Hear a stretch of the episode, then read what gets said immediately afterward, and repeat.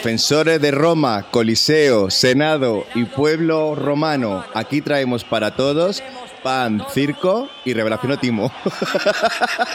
Boogie Boogie. Boogie Boogie, ¿qué te ha parecido la presentación? Muy guay, Claudio, estarás contento. Jo, tío, muchísimo. Gracias por hacer este programa, ¿eh? De nada. Gracias, gracias. De nada.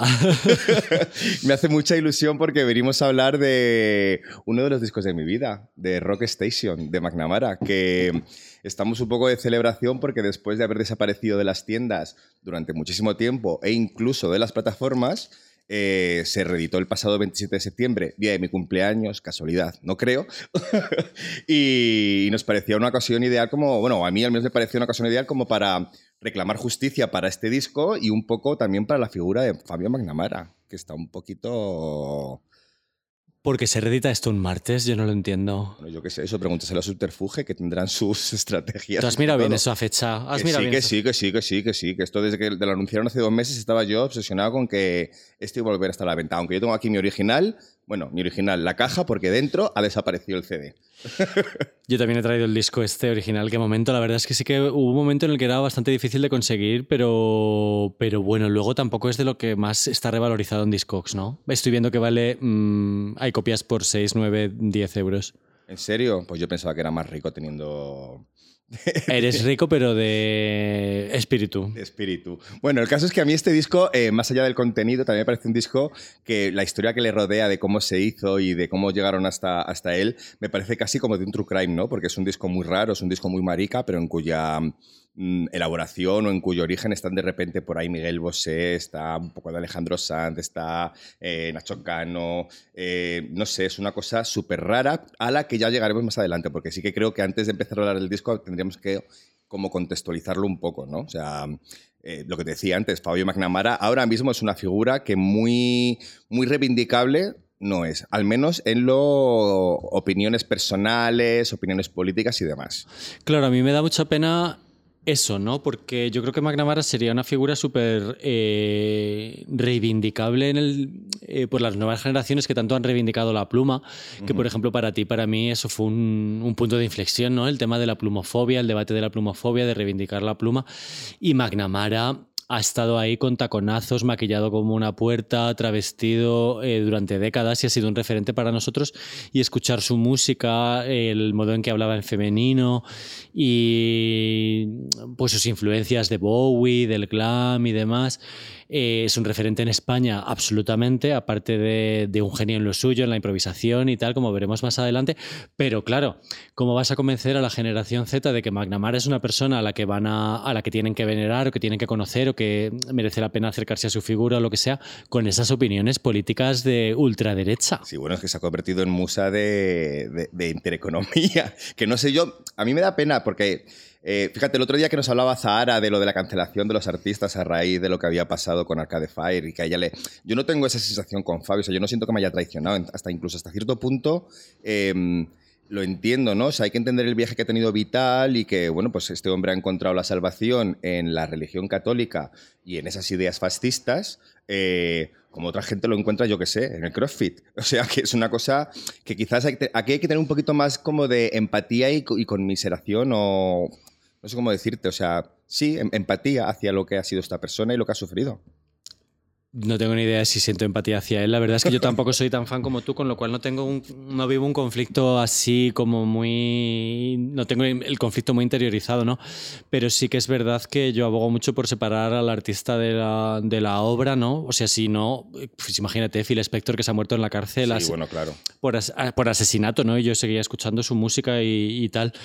Pero por otro lado sí que es muy decepcionante ver a una persona que para mí era mm, una, un referente Para- de- para mí- gay. Sí, bueno, es que para mí, tú lo, lo, lo explicas antes muy bien. Cuando este disco se editó, que fue en 2001, para mí fue eh, un refugio de algo que no sabía que necesitaba.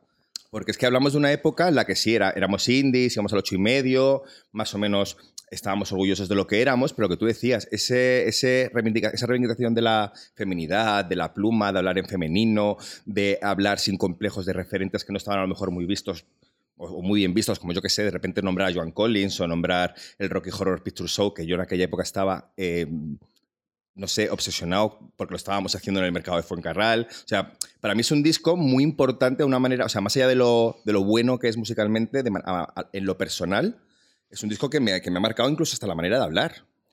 Claro, es que es un referente LGTB, o sea, es lo que estamos diciendo, o sea, es, un referente LGTB como un piano, ¿no? O sea, mucha gente conocía a McNamara por sus colaboraciones con Almodóvar y de verle en los zappings y demás, pero era realmente rompedor eh, escuchar un disco cantado desde un prisma de marica mala, ¿sabes? O sea, de mm, hablar de conceptos como el atención-jorismo o la envidia o, o, lo que es una marica mala criticando a otra. Y sin complejos. Y sin complejos, esto era muy divertido, era muy muy rompedor, no se valoró adecuadamente por el mundo de la crítica, como veremos más adelante.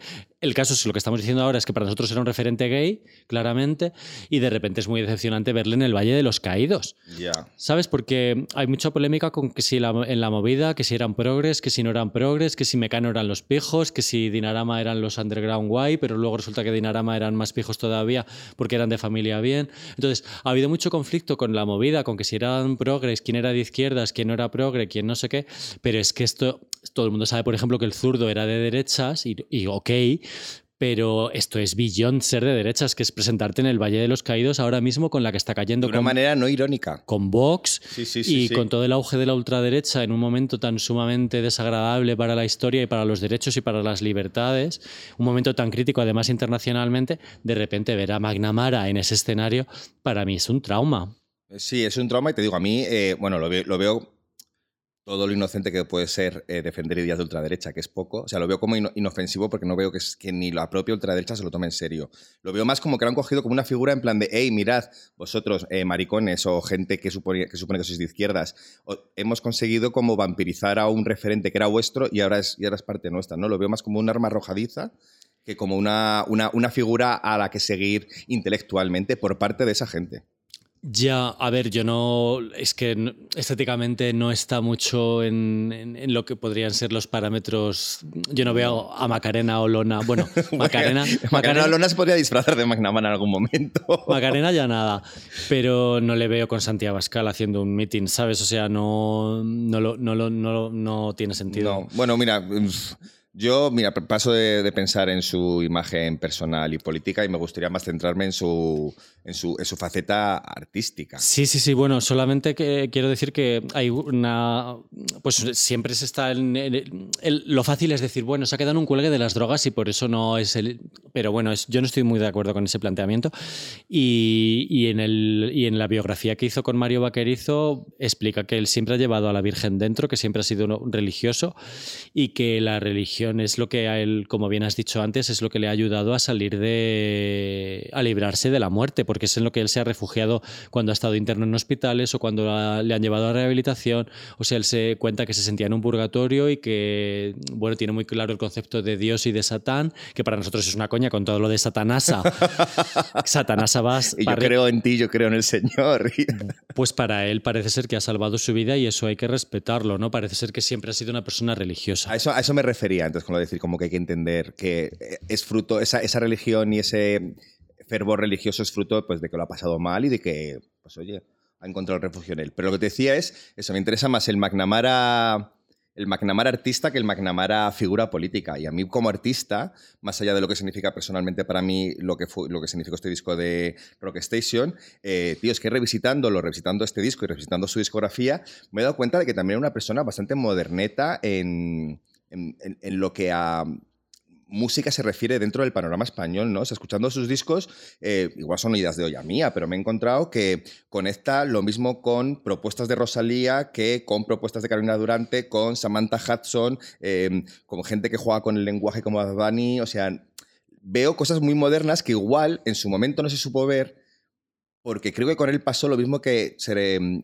denunciaba en el documental de Locomía, ¿sabes? Que era un momento con mucha homofobia en la, sociedad. Entonces nadie se podía tomar en serio la propuesta que hacía esta gente. Pero vamos a ver, eh, lo primero, ¿qué, ves de Carolina Durante pues de McNamara? Pues la actitud punk que tiene a la hora de cantar y la actitud punk y las cosas que... y, cómo canta y, la rabia con la que canta, sobre todo en sus discos anteriores, cuando estaba con Fanny y las más, en Tutti Plane y demás. Yo veo la influencia de McNamara sobre todo en las Bistecs, muchísimo y en, en cosas tipo ladilla rusa o GT calor. También. Eh, más que en lo que es. En la es que eso lo veo más como. No quiero ser despectivo, tontipop. O sea, no es tontipop. Es, o sea, a mí las bistecs no me parecen nada tonti. A mí tampoco, pero eran muy políticas. La cosa de eh, cómo juega de una manera dadaísta con el lenguaje, cómo, cómo crea figuras con palabras y con expresiones muy de la calle, pero son figuras muy poderosas. O sea, cuando McNamara canta una canción sobre unas maricas muertas de frío, o sea, tú las estás viendo, según lo está diciendo, o en Chulo Latino,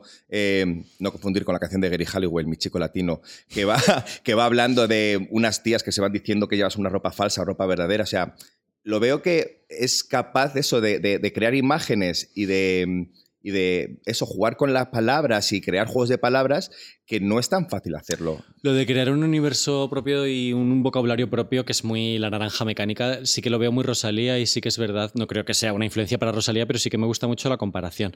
Lo que no me gusta tanto es, caer fácil en, lo de la homofobia, ¿no? O sea, lo que has dicho de lo comía, yo creo que hay que separar un poco. O sea, yo creo que lo comía en realidad era un, era un grupo prefabricado sin interés por la música y, y los discos eran muy malos. O sea, realmente la producción era como muy mala y, estaban hechos por personas en plan fábrica. Ellos no eran, ellos no eran autores ni productores ni nada. Y, y me parece que sí pudieron sufrir homofobia, pero que hay que tener cuidado con... Todo era homofobia. No, hombre, no todo era homofobia, pero sí todo era homofobia. Estaba latente en la sociedad. O sea, ni nosotros mismos nos tomábamos en serio eh, esto. O sea, yo me lo tomaba muy en serio, pero no, no, no lo hemos llegado a, a categorizar nunca como artista importante porque eran unas mamarrachas con tacones haciendo, haciendo, haciendo el tonto, o eso nos parecía en su momento. Pero es que ellos mismos tampoco tenían otra pretensión. O sea, eh, Almodóvar y McNamara, eh, cuando hicieron ese disco, y McNamara en concreto, cuando hizo Rock Station, no tenía una pretensión de vamos a hacer discos tan buenos como los de Bowie o, nuestros referentes. No, no, claro. No, era una cosa, pues, eh, un poco de humor, pues de hacer el payaso, de performance, que también tiene un valor y a la larga las cosas pues los periodistas estamos para ponerlas en valor y ponerlas en su sitio, lo que sea, o relativizar o lo que sea, y yo creo que tiene un valor altísimo lo que hicieron, muy, muy alto y muy, a considerar. Pero bueno, decir que también que no que su carrera ha sido infravalorada por homofobia, a ver, yo creo que la propia Fanny no se ha tomado muy en serio a sí misma. Ya, bueno, yo, yo solo te digo que hay, evidentemente no se ha tomado en serio a sí misma. De hecho, la genialidad de este disco de Rock Station, yo no sé si es casualidad o qué es, porque me parece una, cosa muy marciana que saliera este disco de repente. Pero sí que creo que hay em, violencias, no quiero llamarlo violencias, pero sí que hay prejuicios que, que, van más allá de lo que nosotros podemos pensar y que incluso que tú mismo creas como artista que te afectan o no te afectan. El caso es que no se les tomó en consideración, ningún, ningún medio los nombró disco, de, disco del año, no salieron en las listas. Eh, no sonaba en la radio por, por, cosas que ya veremos más adelante, pero que me parece que no se les tomó en serio y eso está ahí. Hasta que llegó ese Pop. Hasta que llegó ese Pop, que lo reivindicamos que 10 años después casi.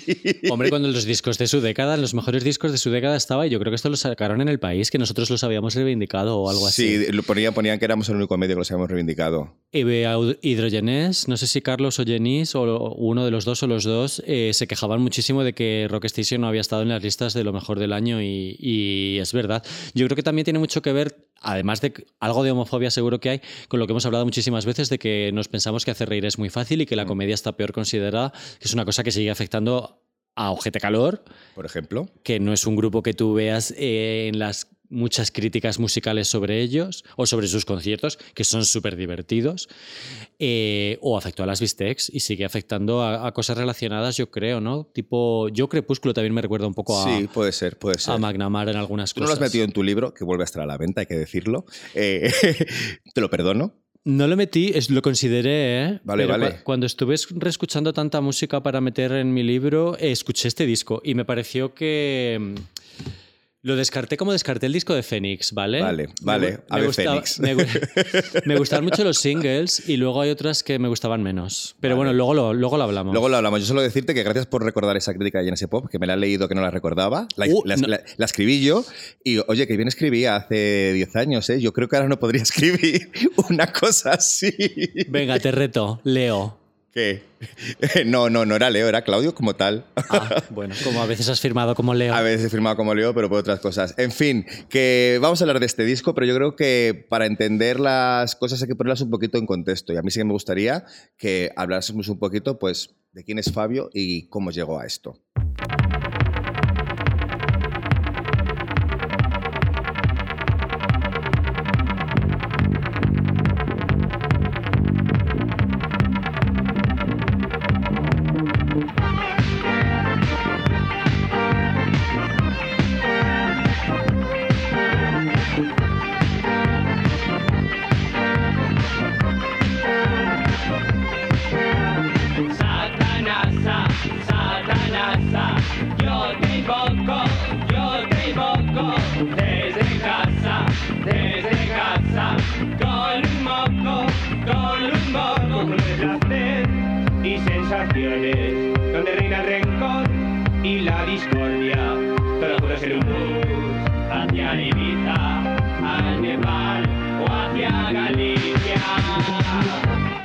Decías, a Fabio Magnamara se le conoce mucho por, básicamente por sus colaboraciones con, con Almodóvar, ¿no? que salía en sus películas. La gente lo recordará pues, en Pepe y Lucibón por esa escena de que abre un cartero y empieza cartero, franqueame, o en Laberinto de Pasiones que está ahí, que le están matando haciendo una fotonovela y él dice que quiere quedar para comer un cocido, o en ¿Qué he hecho yo para merecer esto? que canta con Almodóvar la bien pagada, vestida de, gitana. O sea, está muy guay, pero... Mm, hay otra parte que igual no es tan conocida, que es como su carrera paralela junto a los Pegamoides y junto a Alaska. Sí, eh, la verdad es que yo creo que la gente le asocia mucho a Almodóvar por el tema de los zappings. A la gente le encanta un cachito, es un zapping y las escenas en las que salen en la Edad de Oro. Maravillosas. Eh, y tal. Yo creo que está en las super. Es lo primero que le viene a la gente a la cabeza cuando oye, oye McNamara. Sí, claro, pero ¿cómo no hacerlo con esas frases que decía de estrella, estrella, más que estrella, una perra? O no somos chicos, que somos chicos, que estamos locas. O sea, yo recuerdo esa, esa escena la primera vez que la vi, esa entrevista, me, me, me, parecía surrealismo puro. Y además es muy curioso porque ahí Almodóvar ya sabía que quería ser Almodóvar y que se tomaba ese grupo que hizo con Fabio McNamara como una diversión más y tal. Pero lo que sí es cierto es que Alaska y que, estaba con, con, McNamara en la casa de los... Bueno, todo lo que hablamos en su momento en, el podcast de, de, Alaska de la etapa Pigamoides, él estaba metido en ese universo y creo que además este podcast podría ser como un anexo a eso, ¿no? O sea, que eh, él presentaba sus conciertos cuando les, lo presentaron en las ventas y les tiraban de todo y él era, porque él lo presentaba hecho una mamarracha y demás, pero él, colaboró con varias canciones, pero lo que... la tribu de la Chochoni, sobre todo.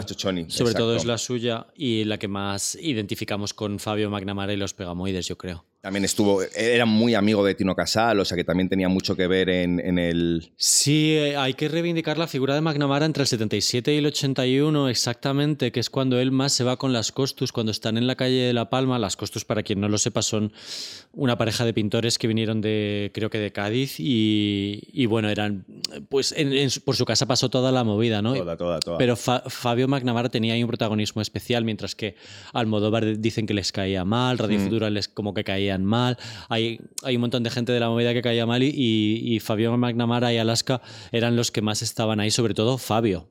Sí, sí, sí, sí, sí pero que eso, que Fabio era como un, personaje, no era ese amigo que se ponía hasta las, hasta las trancas y que estaba ahí, que todo el mundo se reía de él. O sea, realmente era una persona con inquietudes más o menos culturales dentro de sus excentricidades. excentricidades. Y dentro de que yo creo que no era muy constante. Eh, yo, para mí la clave, la clave del éxito del 99% de los artistas es la constancia y el trabajo. Y Fabio McNamara esa parte es la que más ha fallado. No, hombre, él, quería ser artista, poeta, eh, pintor, eh, vedette, o sea, él llegaba todo, pero no llegaba a concentrarse en nada. Yo creo que sobre todo pintor, realmente. Sí, bueno, y es lo que sigue siendo. Bueno, claro, es que hay que tener en cuenta que las, las Costus eran pintoras, o sea que igual ahí tuvieron esa conexión y él sigue haciéndolo. Por lo que cuenta la biografía, yo creo que es lo que más le gustaba, donde más cómodo estaba. Creo que la disciplina de dar conciertos y de estar sobrio para ello un mínimo eh, y sin drogarse no lo llevaba nada bien. El tema de. Hombre, claro que no. Actuar.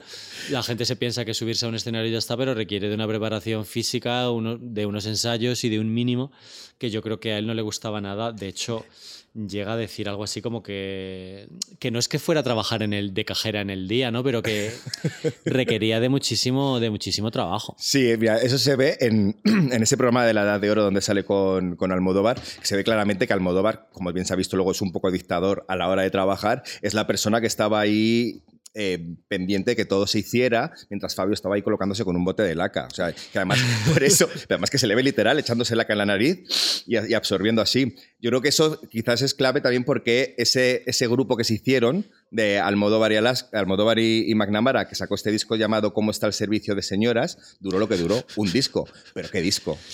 Está muy gracioso, la verdad es que yo no lo he escuchado muchísimo, pero la verdad es que cuando me lo pongo, la verdad es que me río bastante. Yo mucho no lo he escuchado tampoco. He escuchado los singles que todos conocemos. Hay que decir que la portada sale un mogollón de chicas Almodóvar en plan Marisa Paredes y demás. Y luego es que, tío, las canciones que tiene, centrándonos en lo musical, eh, para mí, Voy a ser mamá, por ejemplo, es, eh, una, es un delirio. O sea, habla de, de, abortar, de, ponerse la espiral. Una persona que luego haría esas declaraciones de aborto maldito, aborto lo peor visto ya. Hay que ver cómo cambiamos. Pero tiene muchos temazos. Más allá de ese está el Suck It To Me, que es una canción que ellos cantaban, dice Almodóvar, que es una canción que ellos cantaban siempre por, por, por, encima de cualquier canción. Tiene una letra que se puede cantar por encima de, de cualquier canción. Eh, tienen el Gran Ganga, tienen ese Satanasa que tú decías antes. Eh, me parece un disco muy gracioso. No es un disco bueno, pero tiene singles que se han hecho famosos porque salían las películas de Almodóvar, pero también porque, joder, son divertidos. Yo creo que Voy a ser mamá es el gran clásico de este disco. Se ha versionado un montón los grupos del underground, del tipo Nosotras, Estereo Total. Estereo Total lo, me, me...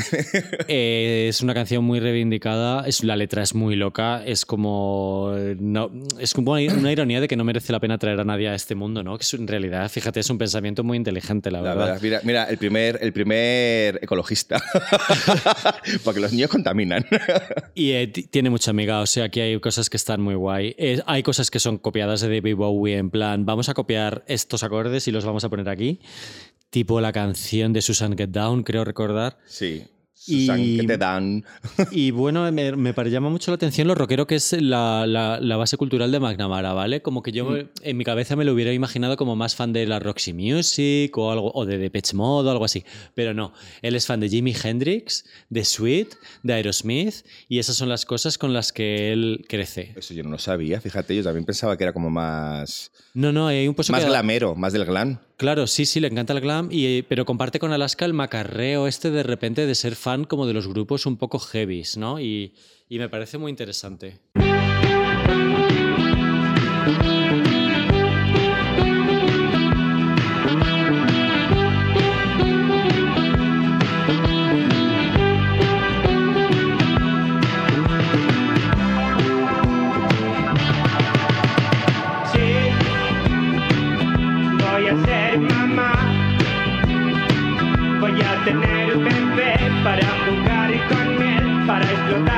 Bien. Voy a ser mamá, voy a tener un bebé, lo vestiré de mujer, lo incrustaré en la pared.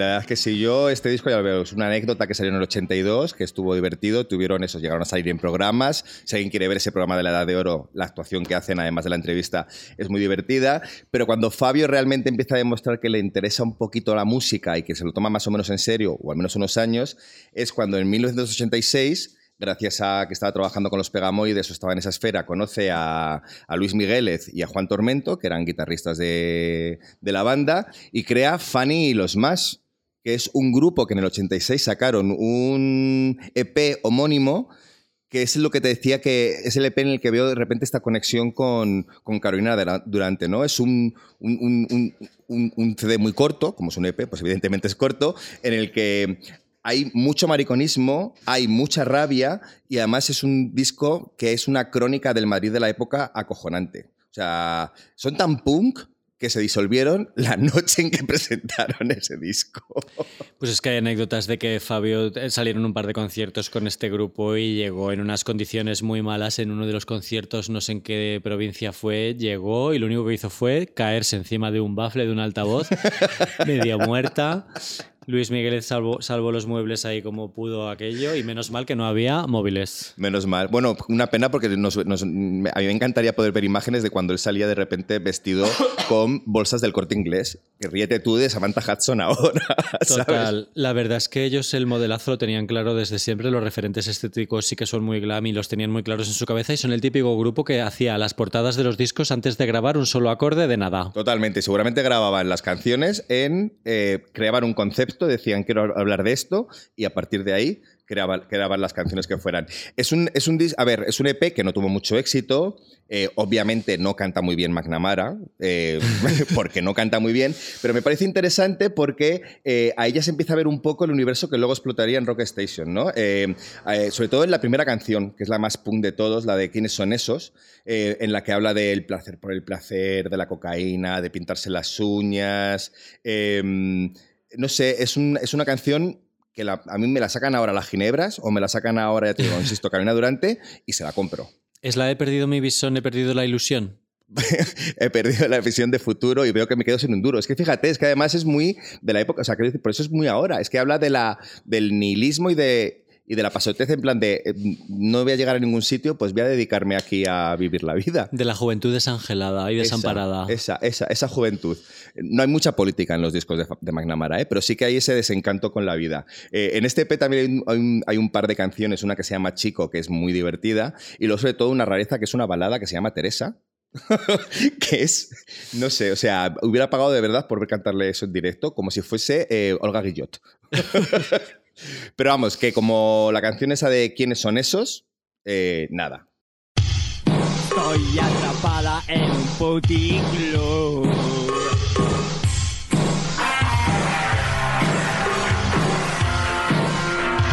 Vivo del placer y del tráfico de drogas. Tomo anfetaminas, paso papelinas, escucho la radio, leo una revista, llamo por teléfono y me pinto las uñas a la vez. Soy una joven muy educada. Soy una joven muy preocupada porque he perdido mi visión.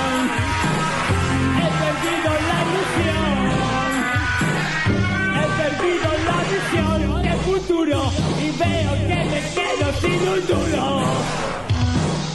Dame tú la solución a mis dudas. Quiero saber quiénes son esos, estos abuesos que me vigilan, que me persiguen y que me encandilan con su paquete en su limusín.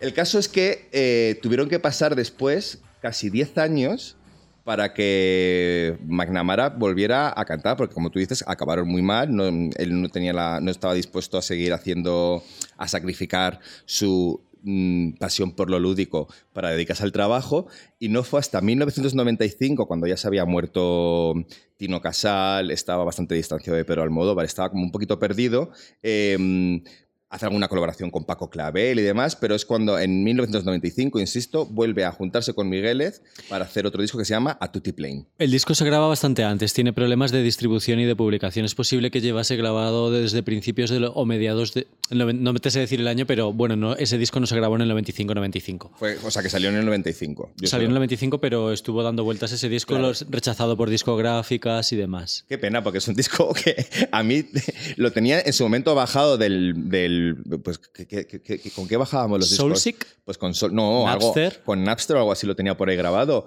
Y ahora que lo he estado revisitando porque se puede escuchar en YouTube, no está en ninguna plataforma, pero en YouTube sí lo podéis encontrar a Tutti Plane, me parece eso que es un disco que el propio Migueles dice que a él le gusta más que Rock Station porque tiene más singles que Rock Station, pero a mí me parece que le falta estar pulido. O sea, es verdad que es un disco muy divertido, pero se le ve que no hay una producción inteligente detrás porque son canciones muy largas. A Tutti Plane está en Spotify, ¿eh? ¿En serio? Lo que pasa es que probablemente no lo hayas encontrado porque esto desaparece y desaparece, como el Guadiana, y, a- y además hay como varios McNamaras, varios, varios perfiles, de repente Sarasas Music está metido como no sé qué. O sea, es un poco difícil de encontrar, pero estar está. ¿Pero está de manera legal o está como lo de la buena vida? Pues mira, aparece aquí como susurrando de eh, la discográfica, sí que me parece que está como legal. Ah, Eh, yo tengo que decir que me ha sorprendido un poco. Que yo desconocía este disco o no lo recuerdo y me lo he puesto porque me lo has recomendado tú. Y me ha sorprendido un poco para bien. Creo que estás muy acertado cuando dices que es como la preparación de Rock Station. Sí. Es como cuando un grupo hace una obra maestra, pues el disco de antes, ¿no? Se- ya se empieza a notar un poco. Como eh, eh, OK Computer y The Bends de Radiohead. Que, sí.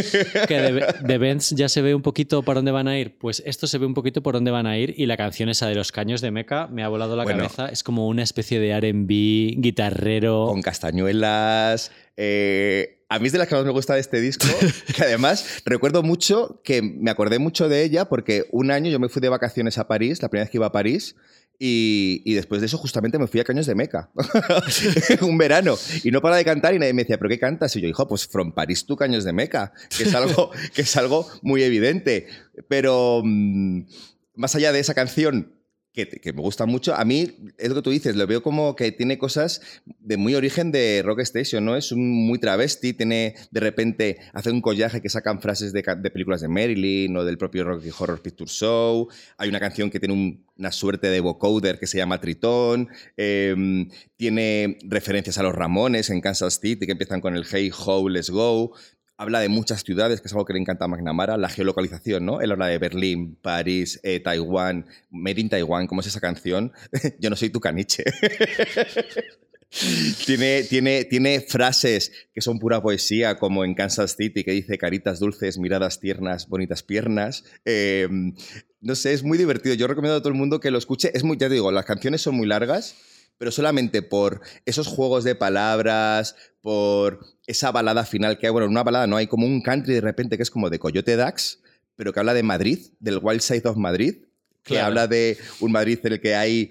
Pues, ¿qué te digo yo? Eh, hay chulos y travestis, tetas operadas, gritos y disparos, rapto con estupro. Al loro con la sonoridad de rapto con estupro. Hay que, hay que pensar mucho en ello. Eh, habla de la pasada, que es Madrid, y del Te odio Madrid.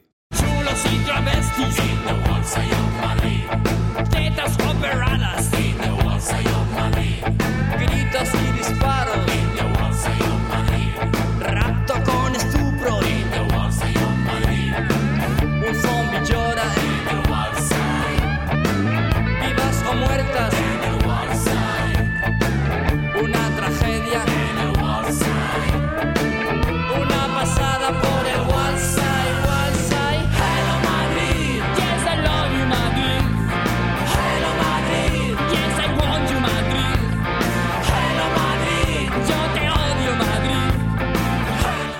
Es muy guay lo de Wild Side of Madrid y está muy claro su referente otra vez, la Velvet Underground o Lou Reed. Es muy gracioso cuando cuenta en su biografía que se compró, su primer disco fue el Jumping Jack Flash de los Rolling Stones y se compró el single de Strawberry Fields Forever de los Beatles, pero dice, yo no sé por qué me compré eso porque no me gustaba nada. en realidad es, es- es claro que a él le gusta la otra parte de los 60, que es más bien, pues eso, Lou Reed, de finales de los 60 y tal. Y también cuenta su encuentro con Warhol, que es como viene a una, cuando vino aquí a Madrid. Uh, sí. Y es como, pero bueno, todo el mundo íbamos a lo nuestro, a todo el mundo pasaba de todo el mundo y, y cada uno allí iba a ser cada uno su propia estrella, a ver quién era más estrella, a ver qué pelazo llevábamos cada uno, a ver qué modelazo llevábamos cada uno y tal. La gente no habla muy bien de esa visita de Warhol. ¿eh? El Warhol, por lo visto, era muy lista y había venido aquí a que Petita Redruejo y otras ricas le encargase en cuadritos y llevarse un pastón. A él realmente el moderneo que había en aquella época se la sudaba. Pero vamos, esta canción de Wild Chef of Madrid eh, es el himno a Madrid que más quisiera haber hecho Marta Sánchez con Te quiero Madrid. y aquí hay, sí que hay una canción que te decía que me conectaba mucho con Rosalía, no tiene nada que ver, pero tiene que ver, que se llama Matajari, en el que de repente empieza a inventarse sílabas para que sílabas y palabras sin sentido, llega a decir eh, saca motomami o algo así, o saca motomotro tal, o sea, para que vayan las palabras como coincidiendo con los beats de la canción. No puede decir Motomami. No, motomami no, pero saca moto, ratra, rica, o sea, es una, es una, una- o sea, es una cosa muy rara. A ver si voy a decir Motomami. ¿Te imaginas? No, yo lo he escuchado. Pero Mo- Moto lo dice, el mami, el mami no lo está. Pero vamos, que os recomiendo. Este, hemos dicho que está en, en Spotify, ¿no? Sí, sí. Pues eso, que se lo busquen porque hay que decir que aunque este disco tampoco tuvo muchísimo éxito, llegaron a ir a séptimo de caballería a presentarlo como varios años después. O sea, es que las fechas vuelven muy loco. ¿En qué momento Miguel Bosé de repente decide que quiere llevar a esta gente a un programa donde ha llevado a Ren y a Madonna? Pues yo creo que es por tiene que ver con la amistad de Fabio con, con, con el Capi. Que el Capi era pues una especie de cazatal y es, Y eh, es, y es, y es, y es. eh, la persona que le ha relacionado con, de alguna manera, con Alejandro Sanz y, y es una figura que ha estado ahí siempre dando vueltas en la movida como descubridor de talentos con las Mecano. Bueno, claro, sí, de hecho Capi fue el que le presentó a, a las Costus en su momento y todo eso, o sea que puede haber sido un poco su protegido y no sé si este disco lo, lo editó una discográfica que tenía, que tenía Capi, no lo sé. Del Capi habla súper bien en su, biografía y, la verdad es que para él ha sido un apoyo incluso en los momentos de desintoxicación que yo creo que muchísima gente, bueno, muchísima gente, hay gente que le ha pagado su proceso de rehabilitación varias veces. Claro, el pobre es que vive en la indigencia. Bueno, ya no, ahora vende cuadros por mucho dinero, pero ha vivido mucho en la indigencia. Capi tiene ahí una investigación y tiene también un podcast. Y tiene un pedazo de documental por el director de Locomía. Que, que vamos. Pero el caso es que gracias a que fueron a séptimo de caballería, que ese programa no lo he podido ver porque no está por ningún lado, eh, algo se despertó de repente en la cabeza de Miguel Bosé como para decidir que les iba a producir un disco con su discográfica. Yo esto me tengo que frotar los ojos para, para creérmelo. O sea, realmente eh, el disco de McNamara de Rock Station siempre ha sido como difícil de conseguir porque tenía una distribución rara, pero se notaba que tenía una distribución rara pero buena cuando se distribuyó. Se distribuyó con muchas copias. O sea, yo me lo compré en un centro comercial de Ciudad Lineal, que, tiene, sí, sí, que es bastante gracioso que- McNamara es de Ciudad Pegaso, que está cerca de San Fernando. Yo soy de Torrejón, o sea, estamos en la misma carretera de Barcelona. Y yo me lo compré en un centro comercial de esa misma carretera, más o menos. Y, y, y después de repente ibas a un centro comercial, a una tienda y no estaba, ¿sabes? O sea, de repente ibas a la FNAC a buscarlo y no estaba. O sea, era una cosa como que muy rara. Pero yo nunca he visto esto que Tacones Altos sea una discográfica de Miguel es Bosé. como una sub, sub- subsello del, del- del disco de, de- de Miguel Bosé.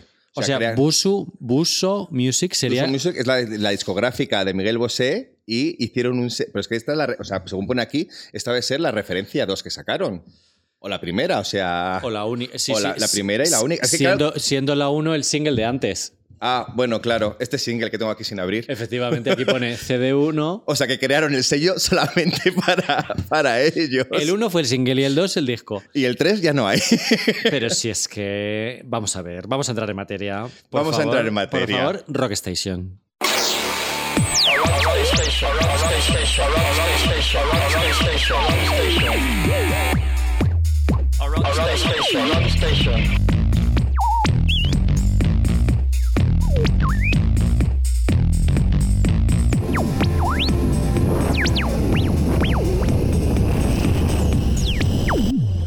Rock Station.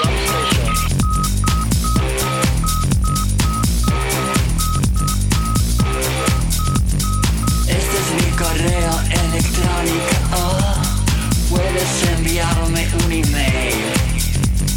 Píntate las uñas, píntate las nails. Comping Rose, Comping Rose. Este es mi correo electrónico. Un email.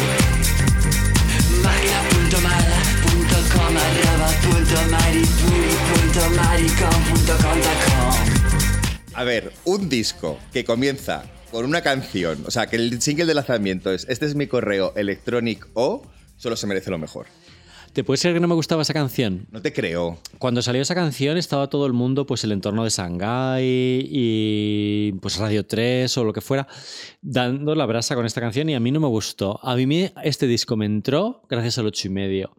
En el 8 y medio empezaron a pinchar canciones que no habían sido singles y ni nada y cuando yo escuché lo de Gritando Amor me explotó la cabeza. Es que me parece una- la definición de estribillo de 10.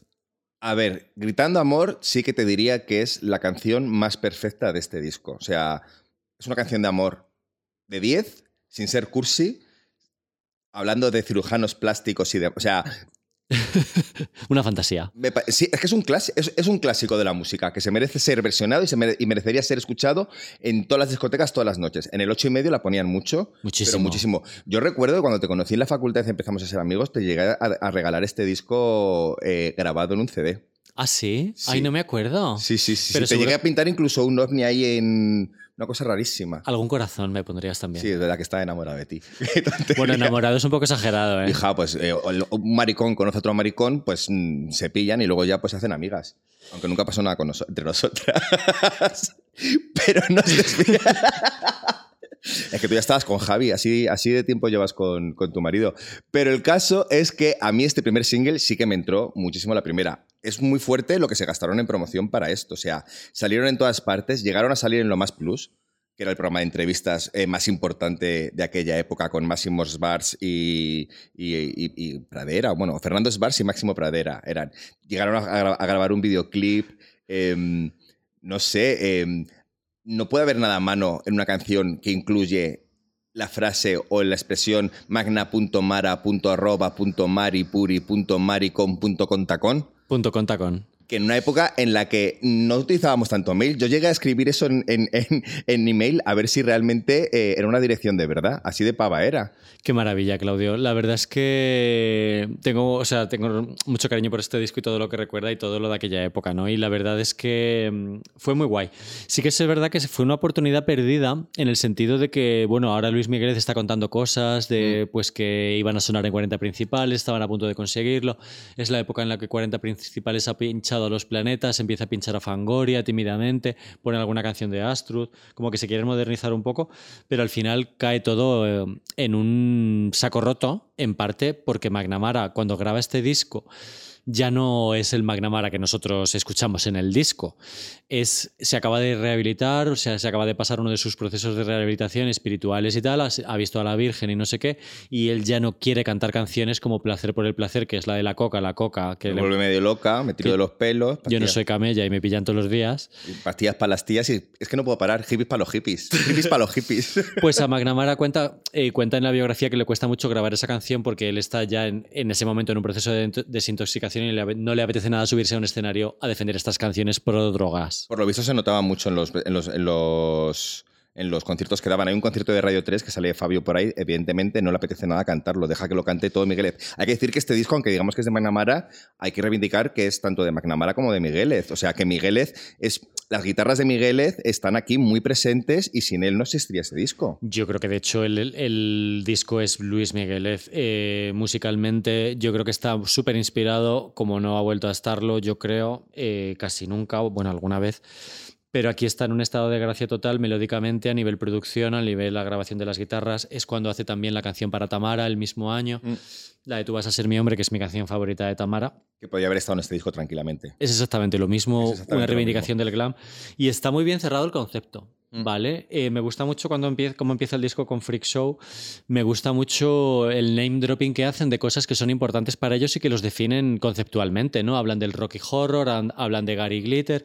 Es como vamos a establecer las bases sobre las que de lo que os vamos a contar la próxima media hora, ¿no? Que es el, el- glam traído a España, a nuestra imaginería, a lo que hemos venido siendo desde los 80, a lo que la gente ha conocido nos- por nosotros a través de sobre todo de Almodóvar y Dinarama, pero bueno, nosotros también tenemos que decir y me parece y, me parece que es, Es, que es- está es una, es una canción que te introduce mucho en el universo que vas a tener eso durante la próxima media hora y que ya empieza a tener esas frases que para mí deberían estar en el lenguaje popular, como están las de Muchachada Nui o los de Chiquito de la Calzada y demás, que es ese momento de mucho guiri, mucho gay, mucho guiri gay. O sea, y mucho guirigay. y mucho guiri gay. ¿Cómo era eso cuando lo ponían en la discoteca?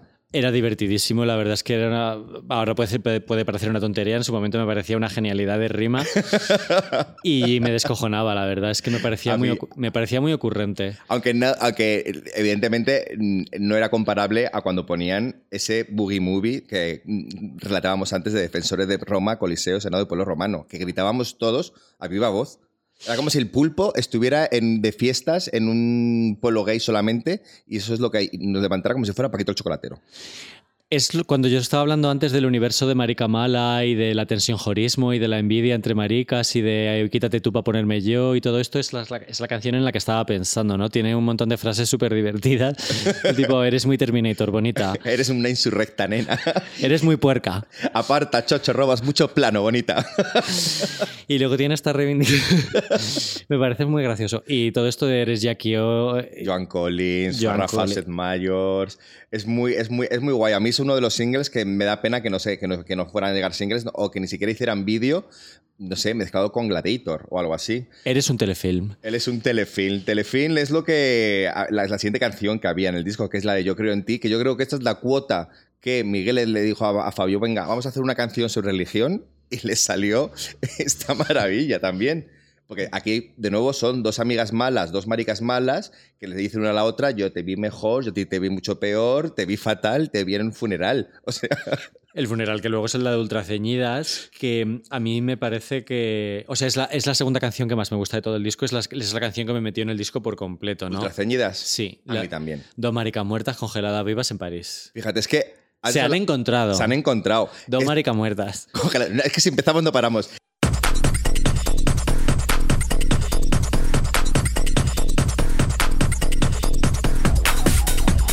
Se buscan Se buscan dos maricas muertas, maricas muertas, congeladas vivas congeladas París. vivas.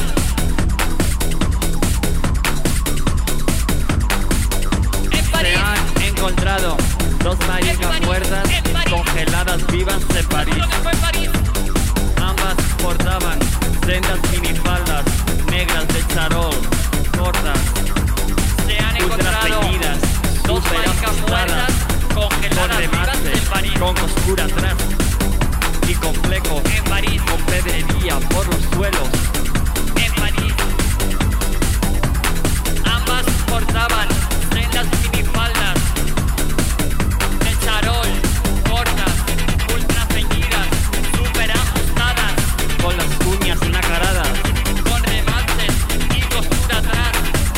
A mí me vuelve loco por muchas cosas. Primero, la estructura de la canción, que es como un canon de género, o sea, que se van como superponiendo las mismas frases, pero que van haciendo ahí como... No sé cómo explicártelo. Pero Sí, sí, una el canon de Pachelbel. Pues eso, el es, es, es, es, es- es ese tipo de canción. Pero luego aparte, eh, que es una canción que ellos dicen que la compusieron, bueno, o se les ocurrió la idea salir de una sauna y que estaban muertas de frío mientras se tomaban unos churros. eh, vuelvo a, a- a- a eso de las imágenes y de las, y de las palabras que había. O sea, a mí me metió esta canción en la cabeza la obsesión por el Boulevard Saint-Michel que no sabía ni lo que era. O sea, yo cada vez que alguien se iba a París, porque yo por aquel entonces todavía no había ido a París, a todo el mundo le decía que por favor se hiciera una foto en el Boulevard Saint Michel y me la mandaran. Y hay unas cuantas. Hay unas cuantas. Tú creo que tienes una allí con Ana Serrano, puede ser. Yo no sé si tengo, pero he de visto gente. bastantes. Hay muchas, muchas. Y claro, yo el día que fui a París con Lolo, en 2015, tardé en ir, ¿eh? Eh, ni Torre Eiffel ni hostias. Lo primero fue ir al Boulevard Saint Michel. ¿Y qué había, Claudio? Pues nada. nada.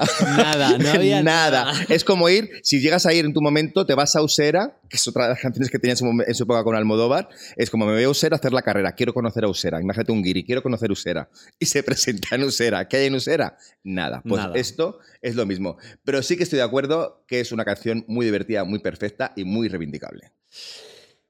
Totalmente. También es muy reivindicable para mí. eh, otra que me parece una genialidad que es Vivir no es Beverly Hills.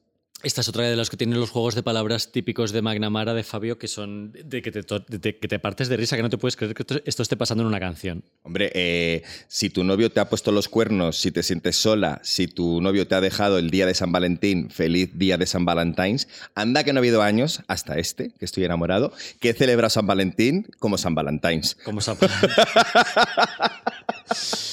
La verdad es que es un momento para, buenísimo para meter un patrocinio en el podcast.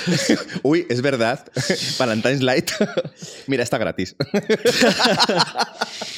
Pero sí, es, o sea, es, es muy guay, es lo que comentábamos antes. Es, es, eh, yo me recuerdo reírme muchísimo con este disco. Tenía un Discman en aquella época, ¿te acuerdas de los Discman? Hombre, claro.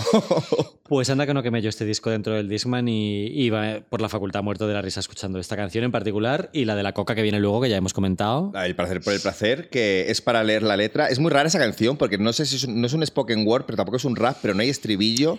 A ver, hay muchísimo de Spoken Word en lo de Magnamara. Yo creo que eh, Luis Miguel hacía las, las melodías y él hacía las improvisaciones por encima. A veces cuadraba más melódicamente, como puede ser Gritando Amor, pero la mayoría de las veces es Fabio. eh, Improvisando. Improvisando. Totalmente. Y bueno, luego lo veremos en- cuando comentemos el- su carrera posterior muy por encima que ya en la última etapa de Sarasas Music directamente lo que hacen las personas que trabajan con él, que son Álvaro Villatoro y... No, Antonio Villatoro y Agustín Querol, es eh, coger, meter una base y meter encima una improvisación que han grabado de, de él, pero sin estar ni siquiera grabando un disco. No, no, no, no. Eso es como lo que, lo que se hacía como en aquella época en YouTube, que de repente había como una frase muy viral de un vídeo muy gracioso y le metían una, una base para hacer una cancioncita. Pues sí, los Gregory Brothers, sí, aquellos, eso ¿cómo pues se es, llama? es básicamente lo mismo. Es verdad que su carrera posterior eh, no cumple lo que prometía al final de este disco, que es una canción muy bonita también, que es esta de Ave Phoenix, en la que promete resurgir de sus cenizas una y otra vez. Sí, es verdad que es otro juego de palabras porque él, él le llaman la Fanny. La Fanny, Ave Fanny. Y no sé si te gusta mucho chulo. Nos hemos saltado chulo latino. Bueno, es que antes te la romar un poquito. A mí me gusta mucho porque es que de nuevo veo a dos personas que van diciéndole eso que llevas es falso. O sea, llevas un abrigo de Versace bueno, llevas unas gafas de Chanel falsas, llevas unas medias del rastro robadas. O sea, eso, fíjate, conectaría mucho con la época esta de ahora de, de Instagram, ¿no? Del postureo y de cómo éramos entonces, porque tampoco éramos muy... Ni había tantas tiendas para comprar de fast fashion, o sea, no existían ni H&M's o, o existían, pero de una manera muy tal. O sea, realmente antes para aparentar tenías que tirar mucho de, la- de lo falso. Pero es que es la parte más divertida de la biografía, es cuando cuenta cua- dónde va a comprar la ropa y las tiendas que había, las tiendas de segunda mano. Había una cosa como una especie de galerías que no me acuerdo cómo se llaman. El Sepu. No, habla de otra tienda súper gracioso y, eh, y la manera que la- allí se mezclaba pues con las marujas, por las llamas así o algo así, de manera un poco despectiva tal, pero que se mezclaba allí con la gente y, le- y cuando está comprando es muy gracioso. Y, y acuña un montón de términos que parece ser que se inventó él, tipo gualtrapa, petarda, cutrerío, Bueno, eh, me lo creo total. macrumé. O sea, hay un montón de cosas que, que- y, y- y que espe- y que se refieren a lo que tú estás diciendo de, Del aparentar. del aparentar, de la clase social y, demás. Y es muy gracioso. Alguien que creó la tribu de los Chochoni y que tiene esas cosas de... Chochi, la Chochi, palabra pues chochi, eso, todo lo lo- chocho le gusta. el- lo- la gira chocho gira. Eso es el, el mejor nombre de tour ever. Gi- Y por favor, la Chocho gira. Gira chocho gira. Tía, eh, es lo que te digo. Este disco es que musicalmente, por las letras, por todo, eh, deberíamos tenerlo en un altar. Todas. Es muy gracioso, es muy divertido, es muy corto y de verdad que ser, hacer comedia es muy difícil y el que no, pues que intente hacer reír a alguien y ya verá. ¿Quién es ese hombre? ¿Quién es ese hombre? ¿Quién es ese hombre que me mira y me desnuda y me hace sentir mujer fatal? Mujer de telenovela.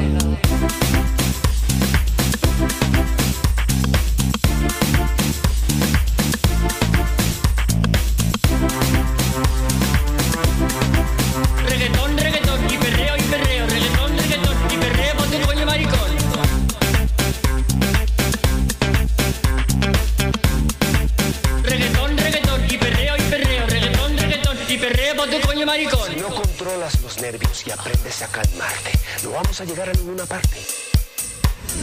¿Quién? Aunque bueno, para risa, para risa, lo que vino después, pues al- algo provocó, pero mm, no ha llegado a ser lo que, lo que prometía. Yo creo que es lo que comentabas tú preparando el podcast. Yo creo que este disco se hubiera entendido mejor unos 15 años después. O sea, yo cuando veo ahora Ojete Calor, las masas que arrastran en los festivales, cuando tú y yo hemos pinchado Ojete Calor, ¿cómo es la reacción de la gente? Pero es que Ojete Calor, Ojete Calor llena, la llena- no la Riviera, llena el Palacio de Deportes. O sea, es... Y la Dilla Rusa y toda esta todo este todos estos grupos yo creo que son deben mucho a McNamara, ¿no? En inspiración. Y yo creo que si hubiera salido 20 años después habría entendido muchísimo mejor. Ojalá se entienda ahora mejor. A mí me parece más personal eh, la propuesta de McNamara que lo de estos grupos que hablamos ahora. ¿eh? Sí, pero eso pasa con la- toda la gente que influye en los demás, que muchas veces la, la adaptación es un poco reductive. Es verdad, es verdad. Pero el caso es que él intentó, o sea, evidentemente después de este disco, como tú decías, ya se había vuelto ultra religiosa, ya pasaba de esta mm, banalización de las drogas y del placer y demás, y ha tenido, ha sido como un guadiana, ¿no? Ha ido apareciendo y desapareciendo con diferentes formaciones, sacando discos, incluso algunos singles, que algunos hay bastante geniales, ¿no? Nosotros nos hemos reído mucho con varios de ellos. A mí, ¿quién es ese hombre? Me parece una obra maestra. Está inspirado en Pasión de Gavilanes, pero se adelanta a la moda reggaetón. Es verdad que ya había salido. Maricón con reggaetón, ¿cómo era? Reggaetón. En cada esquina me encuentro con tu prima bailando el reggaetón, ¿Y quién es, o sea, quién es ese hombre del Partido Popular? que me hace sentir mujer fatal. Mujer, de- Mujer de telenovela. A mí me parece brutal. Es verdad que en aquel momento pensábamos que lo del Partido Popular era un poco de broma, no sabíamos que era tan explícito. Pero, pero me pareció una genialidad. Es verdad que, por lo que cuenta en la biografía, él ya estaba en otro, estaba en otro mundo y él eh, prácticamente le ponían una grabadora. Yo me imagino que le ponían una grabadora delante, en plan, di dos tonterías y suéltalas y yo te grabo y lo saco, porque él habla fatal de la canción esta de Sarasas Music de. de mm, De la de Soto Grande, de- por ejemplo. De, de- de la propia canción, de la, del reggaetón.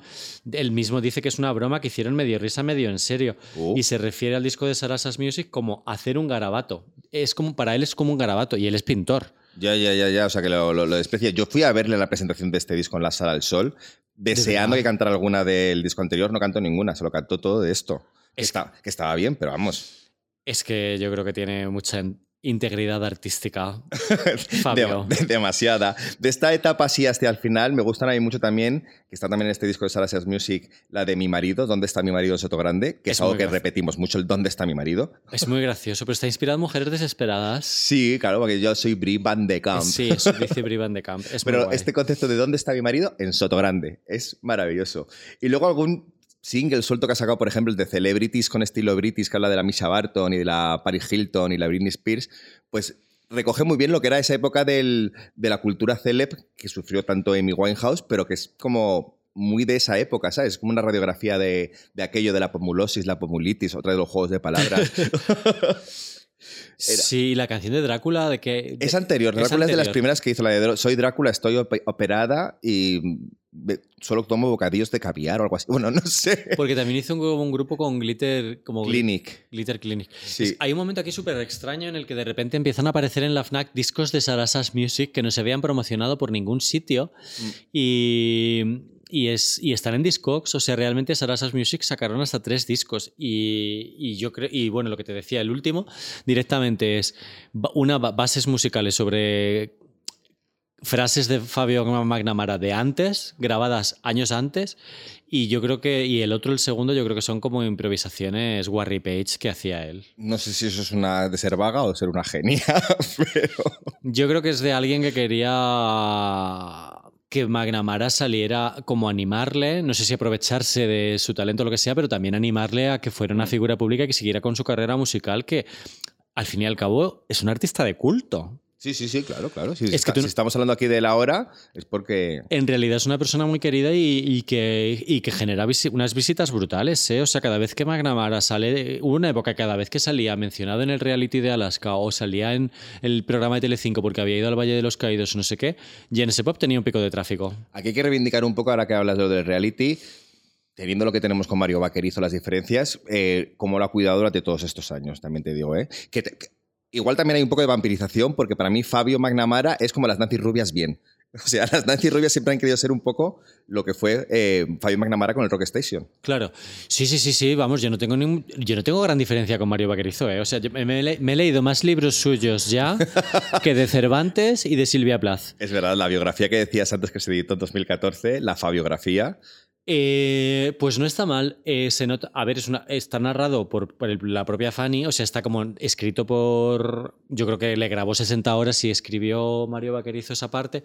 Es verdad que molaría que explicara un poco más de su deriva política, sociopolítica, pero yo creo que incluso Mario Vaquerizo habrá evitado eso para protegerle. Totalmente, a eso me refiero, que la ha protegido y que le ha cuidado, le ha cuidado mucho. Creo, eh, además, ellos han sido los primeros que empezaron a comprarle sus cuadros, que no son, insisto, no son baratos y hay cuadros que son bastante. A mí no me importaría nada tener un Fabio en casa, debo decirte. Hay cuadros bastante chulos, la verdad. Yo sin saber nada de pintura, a mí me gustan y he ido a exposiciones en las que ha habido cosas de él y me han gustado mucho.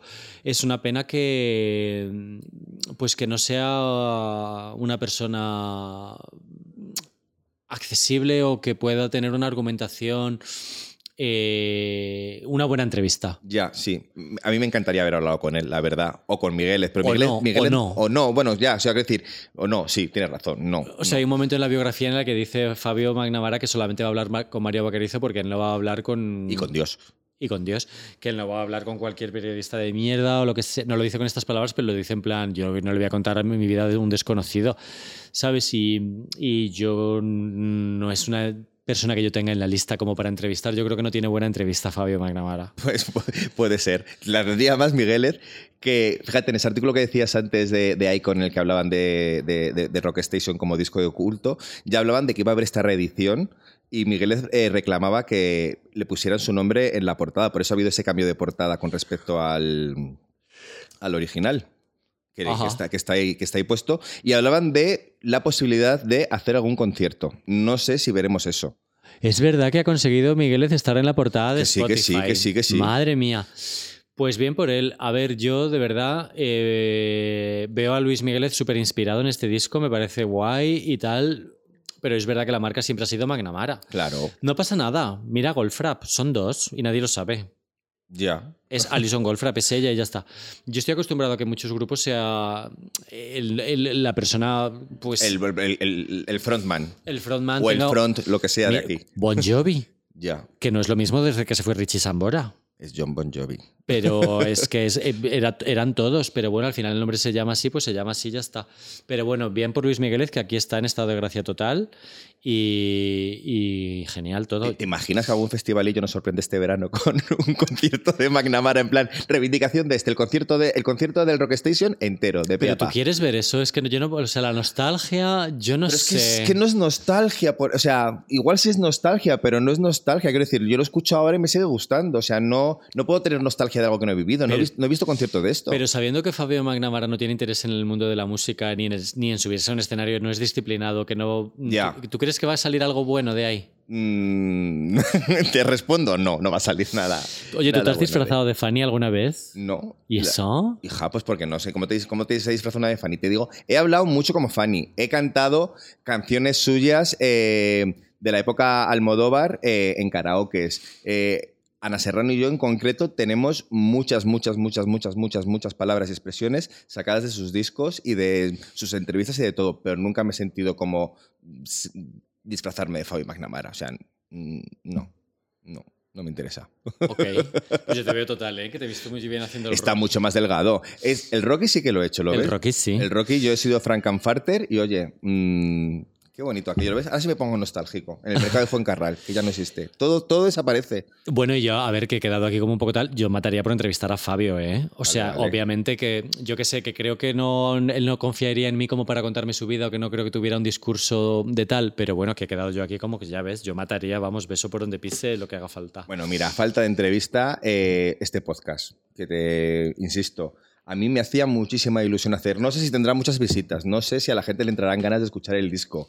Yo me he quedado, o sea, ¿A gusto? muy a gusto, muy a gusto y, insisto, ojalá eh, nos olvidemos de su lado más político y lo podamos reivindicar como artista antes de que se muera. Si algún día se muere, que bueno, todo el mundo se muere, evidentemente, pero... Sí, totalmente. La verdad es que, por ejemplo, Carlos Berlanga al morir, que fue también otro gran amigo suyo, por el que no hemos ni hablado, Es verdad. eh, eh, era muy, de un universo muy parecido, ¿no? Y, y fíjate, eh, la verdad es que el pobre Fabio se ha quedado más solo, el pobre. Más solo que la una. Bueno, pues nada, si nos escuchas, Fabio, que... mm, Uh, y no, qué, ver- qué que, vergüenza. que, mm, te queremos. Y ya está. que... mm, ¿Adiós? Adiós. Adiós. Bueno, bueno, no, espera, adiós no. Quien tenga una, una petición, quien tenga una foto en el Boulevard San Michel, que me la mande para la colección. Hala, ya está, ahora sí. Hasta luego. Next, amor.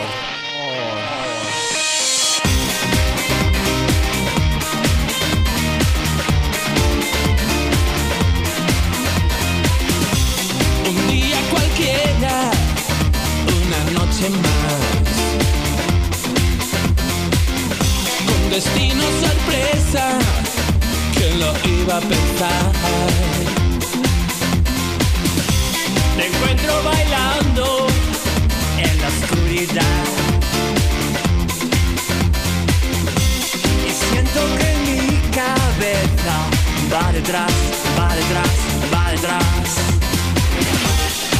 Una semana es un tiempo prudencial para reconocer la nueva realidad. El cielo abrió mi corazón y entraste tú más rápido que una bala y con la precisión del bisturí de un cirujano plástico. Y en el infierno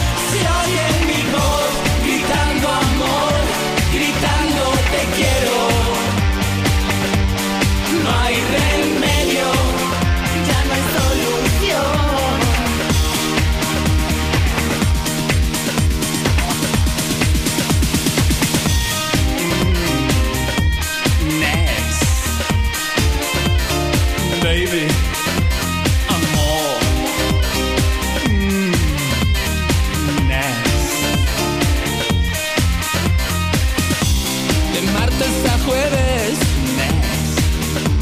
Pensando en ti las 24. Nice. Las calles vacías. Pensando en ti las 24. De lunes a viernes pensando en ti las 24. Las calles vacías, pensando en él las 24. Una semana es un tiempo prudencial. Para reconocer la nueva realidad. El cielo abrió mi corazón y entraste tú más rápido que una bala. Y con la precisión del bisturí de un cirujano plástico. Y en el infierno gritando amor, gritando te quiero. No hay remedio, ya no hay solución. El cielo abrió mi corazón y entraste tú más rápido que una bala y con la precisión del bisturí de un cirujano plástico el